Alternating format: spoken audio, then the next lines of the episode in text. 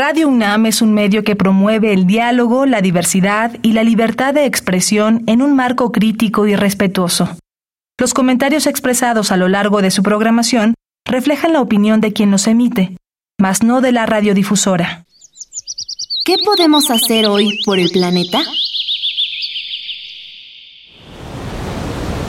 Ya se acerca el 7 de julio. Y no, no nos referimos al inicio de las vacaciones, sino al Día Internacional de la Conservación del Suelo. En México se busca crear conciencia a partir del homenaje a uno de los recursos naturales más importantes para la vida humana. Marca esa fecha en tu calendario para investigar qué puedes hacer hoy por el planeta. Habitare Hola, ¿qué tal? Ecófilos y ecófilas, bienvenidos a una nueva transmisión de Habitare, Agenda Ambiental Inaplazable, como cada semana con un gran tema y teniendo el enorme privilegio de acompañar a la doctora Clementina Kiwa. ¿Cómo estás, Clement?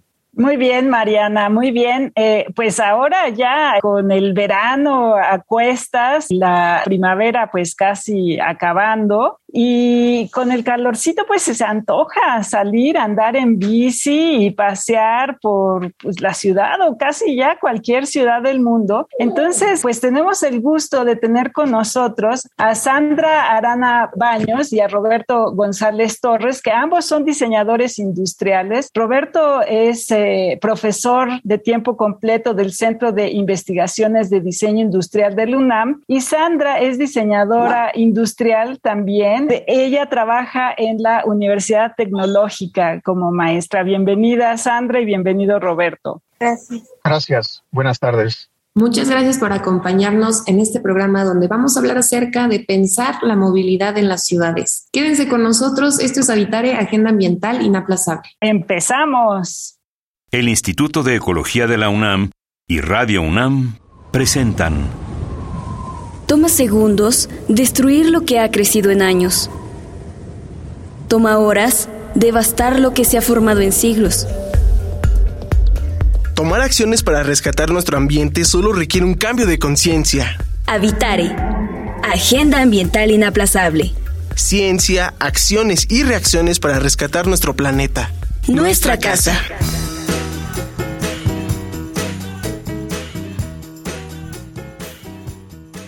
Qué gusto que continúen con nosotras en este programa porque les hablábamos que se va a tratar acerca de pensar la movilidad en las ciudades con dos personas que ya lo han pensado, que a nosotros nos invitan a reflexionarlo. Y Clemen, como bien decías, esta alternativa de pronto de por el calor o por la facilidad o la cercanía de movernos sobre dos ruedas, pues creo que es una idea que a la mayoría de las personas que yo conozca nos encanta, ¿no? Pero ¿qué tan real debe ser dentro de nuestra Ciudad de México, por ejemplo? Claro, y, bueno, particularmente ahora con la pandemia, en la ciudad empezó a, hablarse un poco de eso, ¿no? O sea, tenemos los problemas de movilidad, hubo la oportunidad de rediseñar algunas de las avenidas principales, pero no siempre la gente tiene la oportunidad de tener una bicicleta, ¿no? Por diversas razones y todo esto tiene una gran complejidad, ¿no? Tienes que pensar por un lado en las calles, tienes que pensar en qué bicicletas puedes tener, eh, si, si la misma ciudad proporciona bicicletas, ¿no? En dónde las vas a poner, eh, eh, qué condiciones va a haber, qué clase de bicicletas va a haber. Entonces, yo no me había puesto a pensar en todo eso, pero son muchos detalles que afortunadamente para eso están los equipos que, por ejemplo, el que tenemos en LUNAM y en el que participa Roberto González, que son estos equipos de trabajo de arquitectos, ingenieros, diseñadores industriales, jóvenes como Sandra, que eh, están haciendo esta chamba. Entonces, a ver, Roberto, cuéntanos un poquito de los antecedentes de su grupo de trabajo. Bien, el laboratorio de movilidad es un proyecto con ACID que nos permitió desarrollar entre otras cosas, un sistema de bicicletas públicas. El objetivo de esto era el conocer de primera mano las variables que considera un sistema de bicicletas público, todo lo que está alrededor de él, no solo la bicicleta, sino el tráfico, los sistemas, el cómo funciona la empresa que puede manejar esto y nos dimos a la tarea de desarrollarlo con bicicletas nuevas. Allí nos ayudó Sandra para encontrar los parámetros tanto de ergonomía como de viabilidad de sistemas constructivos, en fin. Este, muy interesante, ha sido un proyecto bastante agradable. Eh, los resultados han sido muy buenos, estamos en las evaluaciones finales y precisamente el tema no solo es desarrollar cosas, o en este caso bicicletas, sino verdaderamente darle una utilidad a las bicicletas, eh, si bien son vehículos del siglo antepasado, que tuvieron una acogida enorme desde entonces como un medio de que te permite transportarte y no solo eso, sino también disfrutarlo. Es súper divertido montar una bicicleta, pero desde sus inicios fue un vehículo que le sirvió a mucha gente para transportarse. Y no solo ellos, sino también carga. Entonces, es muy interesante cómo en el tiempo se ha mantenido este objeto y cada vez es más importante en las ciudades. Hay ciudades, como ustedes saben, que eh, su principal vehículo de transporte es la bicicleta, como es Ámsterdam, Copenhague, y la nuestra no es todavía muy amigable. Y vamos avanzando. La verdad que los gobiernos que tenemos estos últimos de que serán 15 años para acá han promovido el uso de la bicicleta bastante bien. Y tenemos el sistema Ecobici, que también es un sistema de bicicletas públicas promovido por el gobierno. Ha habido particulares y demás, pero nosotros desarrollamos este laboratorio y desde allí estamos trabajando gente de, como comentabas, de ingeniería, tanto de robótica como de electromecánica y gente de planeación de la Facultad de Arquitectura y nosotros los diseñadores que nos encantan los objetos y somos fieles promotores de la bicicleta. Y sobre todo que lo que vas comentando, Roberto, no solamente es interesante, como decías, de pronto también es complejo, ¿no? Cuando nos cuentas de en qué se mete Sandra y en qué se mete el resto del equipo, son muchos factores interviniendo que sin duda cada persona tiene su historia particular con la bicicleta, ¿no? Pero pensando justo en la Ciudad de México, me pongo a pensar que hay mucha fuerza de trabajo incluso que se mueve sobre bicicleta. Como decía Clemen, en la pandemia te empezaron a entregar también tus productos y demás y se movían en bicicleta por la facilidad que se tenía de que no hubiera tantos coches en las calles, ¿no? Yo creo que eso fue una prueba de que bien planeado sí se podría implementar, pero me gustaría mucho que nos cuentes, Sandra, también tú como universitaria y en tu experiencia y en lo que te gusta, ¿qué significó estar en este equipo de trabajo y cuál es tu interés sobre el uso de la bicicleta? Bueno, ¿qué significó? Para mí significó como un antes y un después, ¿no? Para mí fue la evolución de ser estudiante a ser profesional y también significó que descubriera muchas cosas que en realidad no había aprendido como tal en las clases, en la escuela, sino que, bueno, el espacio que nos dio Roberto precisamente para iniciar el estudio ergonómico fue una lista de preguntas. nos dio una lista de preguntas y dijimos, no, no hay problema, sean sencillas las preguntas, ¿no? ahorita las respondemos. ya después nos dimos cuenta que no eran tan simples, ¿no? Y comenzamos a hacer el estudio ergonómico como la necesidad de responder esas preguntas. Y bueno, voy a hablar un poco del equipo. Por ejemplo, yo inicié con una compañera. Mi compañera realizó el estudio del estado del arte de lo que son los sistemas de bicicletas públicas, pero en el mundo o de cómo estaban en ese momento hace ya algunos años. Ya después llegué y, este, juntas realizamos el estudio ergonómico, porque además eso es importante. Un estudio ergonómico necesita un equipo, o sea, necesita más de una persona que tomen las medidas, que revisen los datos. En este caso nosotros hicimos el estudio mediante fotografías, entonces pues había que ordenar todas las cosas, las bicicletas, buscar usuarios. ¿Y más o menos cuántas personas eran en el equipo, Sandra? Bueno, ¿qué significó? Para mí significó como un antes y un después, ¿no? Para mí fue la evolución de ser estudiante a ser profesional y también significó que descubriera muchas cosas que en realidad no había aprendido como tal en las clases, en la escuela, sino que, bueno, el espacio que nos dio Roberto, a veces, eh, bueno, lo que hizo Roberto precisamente para iniciar el estudio ergonómico fue una lista de preguntas. Nos dio una lista de preguntas y dijimos, no, no hay problema, sean sencillas las preguntas, ¿no? ahorita las respondemos. ya después nos dimos cuenta que no eran tan simples, ¿no? Y comenzó, comenzamos a hacer el estudio ergonómico como respuesta a, bueno, como la necesidad de responder esas preguntas. Y bueno, igualmente, eh, bueno, voy a hablar un poco del equipo. Por ejemplo, yo inicié con una compañera. Mi compañera realizó el estudio documental, por así decirlo, el estudio del estado del arte, de lo que son las, eh, bueno, los sistemas de bicicletas públicas, pero en el mundo, o de cómo estaban en ese momento hace ya algunos años. Ya después, bueno, llegamos, bueno, llegué y este, juntas realizamos el estudio ergonómico, porque además eso es importante. Un estudio ergonómico necesita un equipo, o sea, necesita más de una persona eh, que tomen las medidas, que revisen los datos. En este caso nosotros hicimos el estudio mediante fotografías, entonces pues había que ordenar todas las cosas, las bicicletas, buscar usuarios, todo ese tipo de, bueno, de cosas. ¿Y más o menos cuántas personas eran en el equipo, Sandra?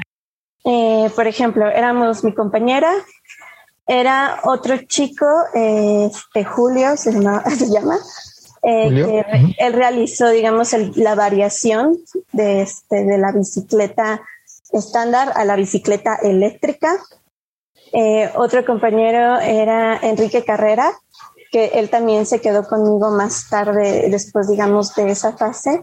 Él realizó el diseño de la cicloestación. Bueno, e, esos, digamos, son los, somos los que nos encargamos de algún proyecto de diseño en específico. Además de eso, hubieron muchos eh, diseñadores que hacían su servicio social o que hacían sus prácticas o que también eran becarios. En realidad, este, hubo de, de mucho. Qué padre, porque siempre en nuestros programas hemos hablado un poco de la multidisciplina, ¿no? O de la transdisciplina. Y lo que está contando Sandra me parece que es un ejemplo perfecto de estas nuevas prácticas de trabajo y de investigación. Entonces, ¿cómo conforman estos equipos, Roberto? Porque es complicado, por un lado, ¿no? Hay que coordinar, hay que hacer las preguntas para detonar y hay que dejar que los chavos vayan desarrollando sus propias ideas. ¿Cómo se organizan ustedes? Yo creo que es ejemplar este tipo de manera de hacer, de trabajar, ¿no? El proyecto lo iniciaron de Antonio Suárez, arquitecto ya ahora es ambientalista. Este, él inició el proyecto junto con el ingeniero Jesús Sabas. Él es doctor en robótica. Ellos plantearon el proyecto con ACID, se llevaron un buen rato con los filtros necesarios y finalmente no lo aprobaron y a mí me invitaron después. Cuando vieron que necesitaban bicicletas y un montón de cosas, dijeron, ¿y ahora quién nos las hace? ¿No? Entonces nos invitaron a los diseñadores industriales a ayudarles a producir esos objetos. Y también estaba el ingeniero Carmona, que es del Instituto de Ingeniería, que es experto en electromecánica. ¿Cómo se organizó? Pues primero así, en un paquete nos fuimos conociendo y ahora ya estamos súper unidos y trabajamos en muchas cosas como parte del proyecto CONACYT, al CONACYT le interesa mucho que haya tesistas y que haya gente que se desarrolle. Se le llama desarrollo de capital humano. Entonces, era parte de nuestra obligación invitar a chicos que fueran a hacer tesis. Para ellos había una beca, era parte del estímulo para poder trabajar desarrollando estos proyectos. Y como bien dices, no podía ser solo mis ideas, sino los chicos tenían que aportar ideas para que vayan aprendiendo y vayan adquiriendo la experiencia en el tema. También yo, como soy profesor, ya sé cómo ayudar a que la gente aprenda. Es parte del ser profesor, saber metodología para ver cómo aprenden. Y en el caso de hacer proyectos, cómo lograr de manera conjunta el desarrollo de un proyecto. Y pues aprendes a colaborar con todas estas personas, sus perfiles, sus sueños, sus deseos, sus preocupaciones, y todo eso se vierte en el proyecto. Hay otros agregados, por ejemplo, tenemos nexos con geografía que nos ha ayudado a dar patrones de por dónde movernos, de cómo se mueve la gente en las ciudades. También nexos con ciencias de la atmósfera, que hicimos un proyecto con ellos para ver cuáles eran las vías menos contaminadas de la ciudad cercanas a Ciudad Universitaria para que los chicos se puedan mover en bici, porque recordemos que la persona es el motor de la bici y por lo tanto le afecta muchísimo si por donde va transitando hay mucha contaminación. Entonces ahí descubrimos que lugares que están terribles, son asquerosos, y había otros que no acostumbrábamos que están perfectos para andar en bici. Eso es un proyecto que esperemos que algún día le vendamos a la Ciudad de México, porque es básico. No, no solo es muévete en bici, pues sí, pero ¿por dónde? Que no me contamine los pulmones, ¿no? Entonces, hay muchas preguntas, pero cuando empieza un proyecto uno tiene que tener claro qué quieres saber, qué quieres conocer, qué quieres resolver. Y las preguntas son valiosísimas para detonar cualquier proyecto.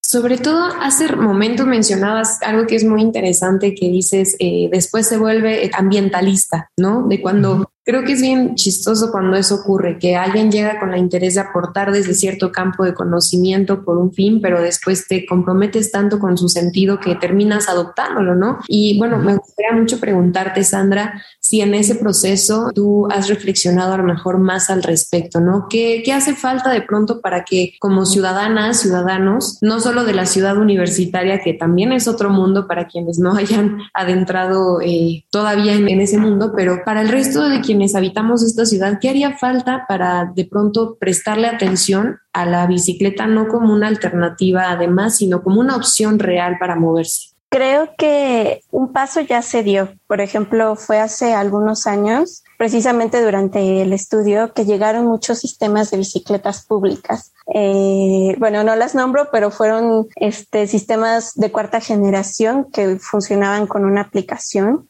y creo que ahí se dio un gran cambio porque la gente veía las bicicletas y decía, ah, pues la voy a probar. Y entonces otra persona veía a esa persona y yendo en bici y decía, pues me voy a ir en bici. Entonces creo que algo que falta es que la gente vea. Y creo que esa es también una de, de, las cosas eh, buenas o útiles de este proyecto que buscamos que la gente vea este, lo que se realizó y que tenga ganas, que, eh, le dé curiosidad. Porque bueno, si, cuando ven las bicis mucha gente pregunta de, oye, ¿de dónde es eso? O ¿quién lo diseñó? Este, o bueno, por lo, les, les gusta verlo, ¿no? Pero también que se den cuenta que hay otras alternativas, que la vida no es, digamos, como se la plantearon en algún momento en la ciudad, que es, eh, el, digamos, la imagen de progreso es usar solo el auto, ¿no? Sino que ya ahora está, está padre es, es, correcto utilizar la bici. Y conforme haya más gente que, que utilice la bici, que se aviente, pues también podremos eh, empujar un poco para que se, se realice nueva infraestructura, para que también se pongan más leyes de cuidado, para que, digamos, por ejemplo, veíamos en una investigación que realizaron unos servicios sociales en Alemania, de que sí, o sea, en Alemania sí hay leyes en donde te infraccionan cuando vas en bici. Entonces sí, también es necesario leyes para los ciclistas, pero también para los que van en auto y para los que van caminando, de respetar las vías de los ciclistas. Y bueno, mucho, mucho creo que va de eso, de que se visualice el espacio de la bici dentro de la ciudad. Pero no solo por el usuario, el que la usa, sino también por, la, por el gobierno, este, y por los que van en otro, bueno, por otros medios, ¿no? A pie, en auto, en este, en transporte público. Sí, claro, es que también implica toda una otra educación, ¿no, Clemen? En otro sentido, en si ya conoces cómo es que esto se maneja y cómo es que te beneficia y cómo hacerle, es más fácil que te intereses y empieces a entender cómo convivir con todo esto. Exacto. Y bueno, o sea, no solamente el que anda en bicicleta, que digo, lo piensa uno y en un principio iba literal arriesgando la vida. Yo creo que ha ido cambiando y la civilidad de los que van en auto, pues también ha ido cambiando, ¿no? Y ojalá efectivamente, como dice Sandra, pues tengamos mejores leyes que protejan a todos. Te quería preguntar, Roberto, ¿dónde pueden vivirse un poquito de estos proyectos, no? Porque, bueno, ustedes están dentro del UNAM, se pueden ver, se pueden sentir, se pueden jugar en ellos. O, ¿Cómo puede uno vivirlos?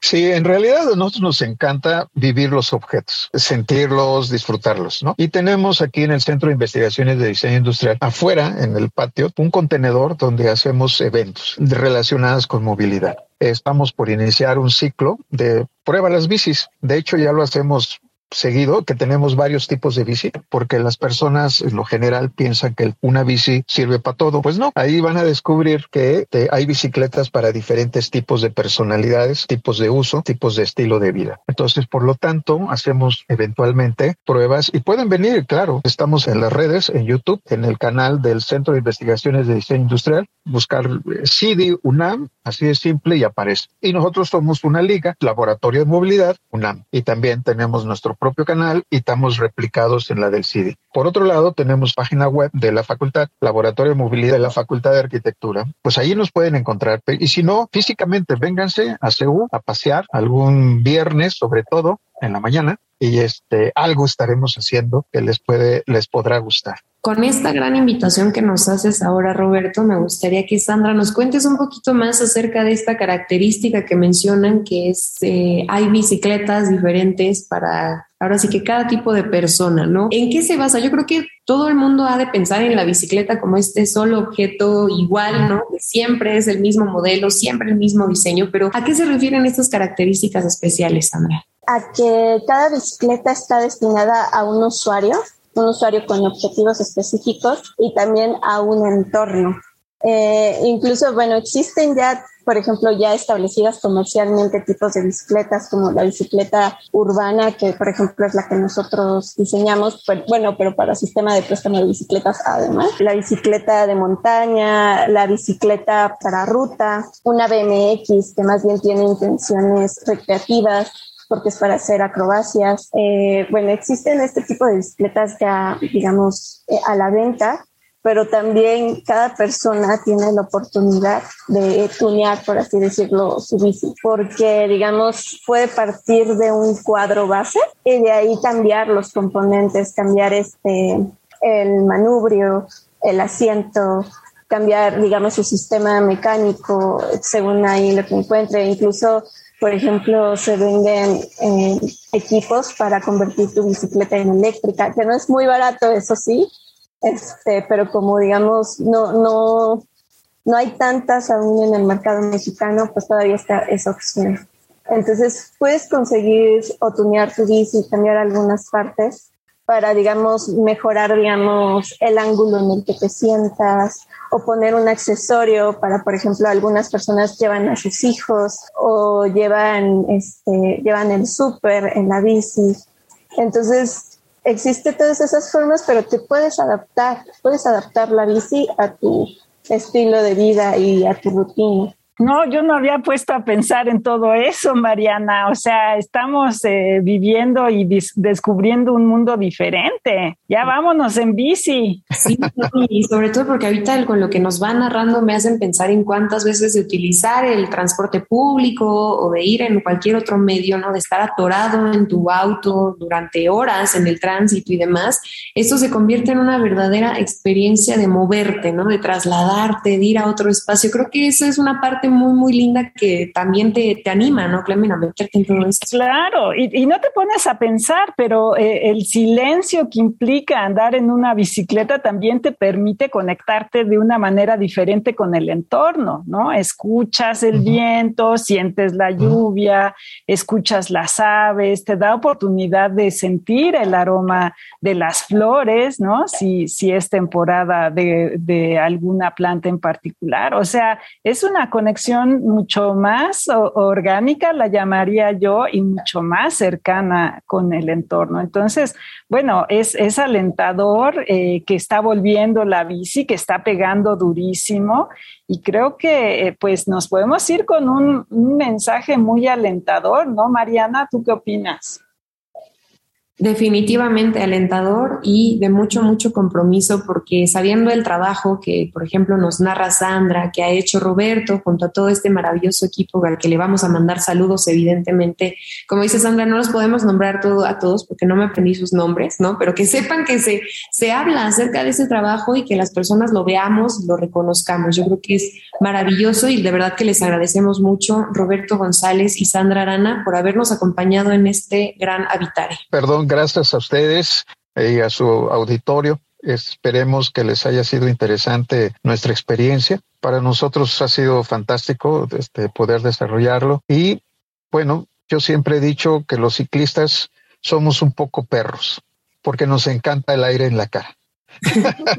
sentir, sentir el aire en las mejillas es fantástico han visto los perros cómo van en el coche, ¿no? Así. Sí, claro que sí. Eh, eh, bueno, eh, eso para mí es lo más genial de andar en bici. Gracias. Muchas gracias igualmente por el espacio. Muchísimas gracias por habernos acompañado, Clemen. Pues yo creo que algunos se van a quedar con ganas de saber más, a lo mejor comentarnos alguna duda. ¿Por dónde nos pueden escribir?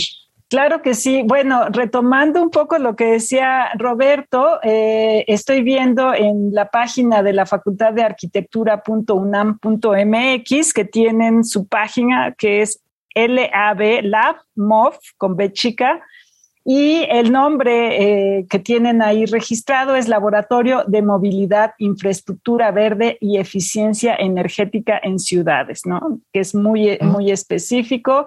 Y eh, bueno, pues acérquense, asómense, tienen muchos materiales para, para que conozcan su trabajo y como ya nos dijo Roberto, se pueden acercar también personalmente y experimentar lo que tienen ahí. Y por supuesto, nos pueden seguir en redes sociales. Estamos en Facebook, Instituto de Ecología UNAM, en Twitter, arroba y Ecología UNAM, y en Instagram, Instituto-Ecología UNAM. Y como siempre, le agradecemos al Instituto de Ecología de la UNAM y a Radio UNAM en la asistencia y voz de las cápsulas a Lisbeth Mancilla, Información de Italia Tamés. Operación técnica y producción de Paco Ángeles y en las voces les acompañamos Mariana Vega y Clementina Kiwa. Les esperamos en la próxima transmisión de Habitare, Agenda Ambiental Inaplazable. Y vámonos en la bici, Mariana. ¿Qué podemos hacer hoy por el planeta?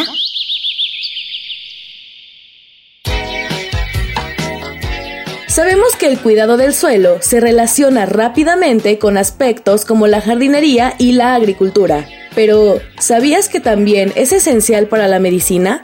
Según la Organización de las Naciones Unidas para la Alimentación y la Agricultura, más de 500 antibióticos dependen de organismos sacados directamente del suelo. Cuidando al suelo, también nos cuidamos.